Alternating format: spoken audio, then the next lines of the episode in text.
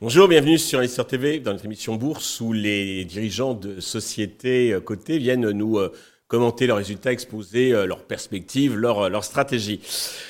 Aujourd'hui, en visio depuis la banlieue de Lyon, c'est Philippe Garcia, le directeur financier de Visiative que nous accueillons. Philippe, bonjour. Bonjour Stéphane. Alors vous étiez venu, je crois au mois de juin. Euh, on s'est parlé donc au mois de juin. Euh, vous venez de publier donc vos, votre chiffre d'affaires annuel en croissance donc de 7% environ 260, enfin même pas environ à 277 millions euh, d'euros donc de chiffre d'affaires. Dans les grandes lignes, que faut-il retenir de cette publication? Pour, pour une fois, euh, à nouveau, euh, c'est un chiffre d'affaires record. Hein. Je vous rappelle que Visiative est rentré en bourse en, en, 2000, en 2014, on faisait 50 millions d'euros. Euh, vous voyez effectivement le, le, chemin parcouru. Donc encore une belle, une belle croissance, 7%, qui par contre effectivement nécessite quelques, quelques explications.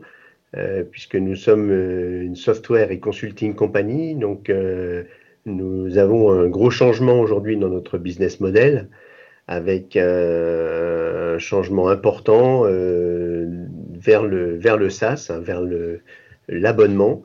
Et donc, effectivement, euh, ce changement euh, structurel nous amène effectivement à avoir un chiffre d'affaires software un petit peu en contraction.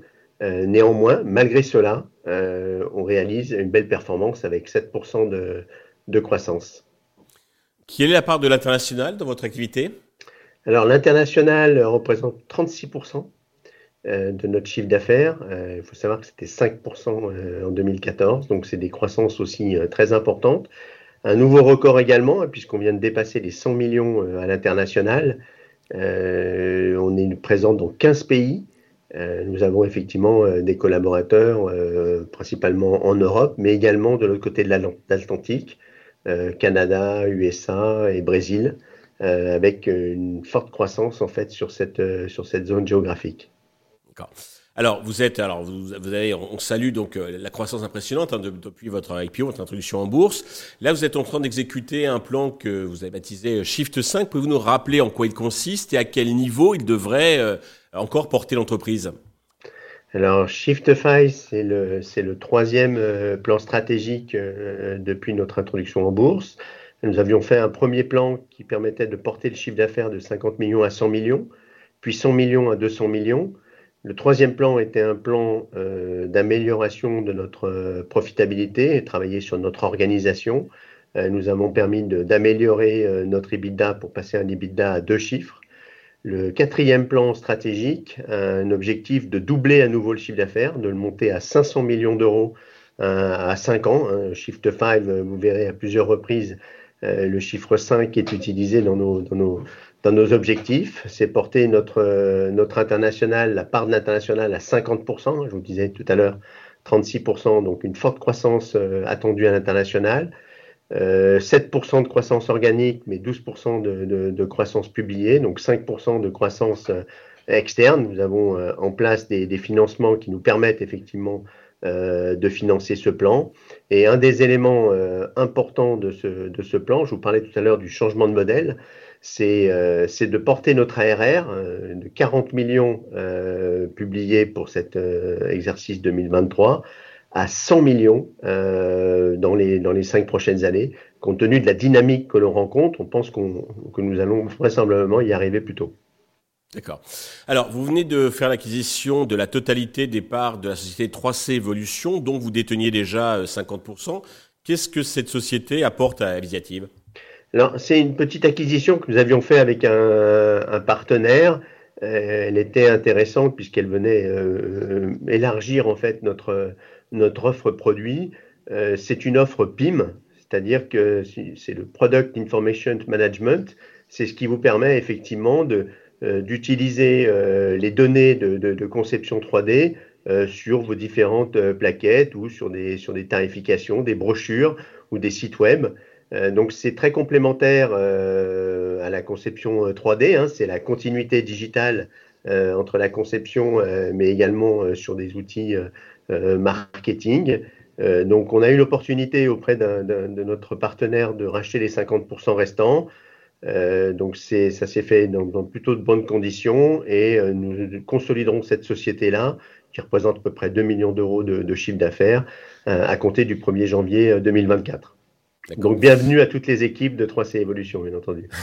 D'accord, c'est bien les, Euh, euh, comment est orienté votre pipe commercial pour 2024 En juin dernier, euh, vous déploriez un petit peu le, un certain attentisme de la part de, vos clients, de vos prospects. Qu'en est-il? Alors, nous, le quatrième trimestre, c'est un, trimestre très important. on a dépassé aussi les 100 millions. Donc, vous voyez, sur la part de notre chiffre d'affaires annuel, c'est une partie importante. Euh, il y a beaucoup effectivement de renouvellement de contrats qui interviennent effectivement euh, au mois de décembre. Néanmoins, compte tenu du changement de modèle, euh, aujourd'hui, lorsqu'on rentre une commande en fait au quatrième trimestre, l'impact sur le chiffre d'affaires est très faible puisqu'en fait on est en, abonnement et donc en fait les revenus sont reconnus en fait sur les sur les mois suivants. Donc moins d'impact en fait sur le sur le, le, quatrième trimestre. Donc en réalité, on constate euh, que les, choix d'investissement euh, des, ETI et PME industriels qui composent l'essentiel de nos clients, euh, ils n'ont pas arbitré en fait sur ces, types de projets qu'ils estiment euh, fondamental dans le contexte en fait économique actuel où il sera important effectivement euh, d'améliorer leur, leur productivité, d'améliorer leur efficacité opérationnelle. Et aujourd'hui, on constate en fait, alors les commandes sont un peu rabotées, les, les investissements euh, sont, euh, sont réalisés de façon euh, très attentive par, par les clients, avec une, une gestion rigoureuse, mais néanmoins, on constate quand même un bon niveau d'entrée-commande qui nous permet d'être assez confiants sur l'année 2024. Un des indicateurs qu'on utilise, c'est le nombre de diagnostics que l'on a réalisés. Euh, ce nombre de diagnostics reste quand même euh, très très euh, soutenu sur, ce, sur ce quatrième trimestre par rapport à l'année dernière 2022. Mhm. Pouvez-vous nous faire un point sur votre euh, endettement qui peut euh, susciter un point d'attention de la part du marché dans le contexte euh, de taux actuel? Alors, il faut savoir qu'effectivement, sur notre situation financière, on a effectivement une, périodicité qui est, qui est, plutôt défavorable en fait au semestre. Donc, c'est vrai que la dernière publication de nos résultats semestriels, forcément, euh, peut, peut prêter à, attention de, la part des investisseurs. Néanmoins, en fin d'année, euh, et on avait donné euh, cette guidance-là, on estime être aux alentours de deux fois en fait notre, notre EBITDA attendu. Donc, c'est un, un levier qui est tout à fait raisonnable et qui nous permettra de, de continuer à faire entre 3-4 acquisitions par an. Très bien. prochain rendez-vous, vos résultats le 19 mars, c'est bien ça? C'est ça, c'est ça. Et eh bien, nous regardons ça avec euh, intérêt. Merci Philippe. Merci Stéphane, à bientôt. Merci à tous de nous avoir suivis. Je vous donne rendez-vous très vite sur Investeur TV avec euh, bah, de nouvelles sociétés cotées.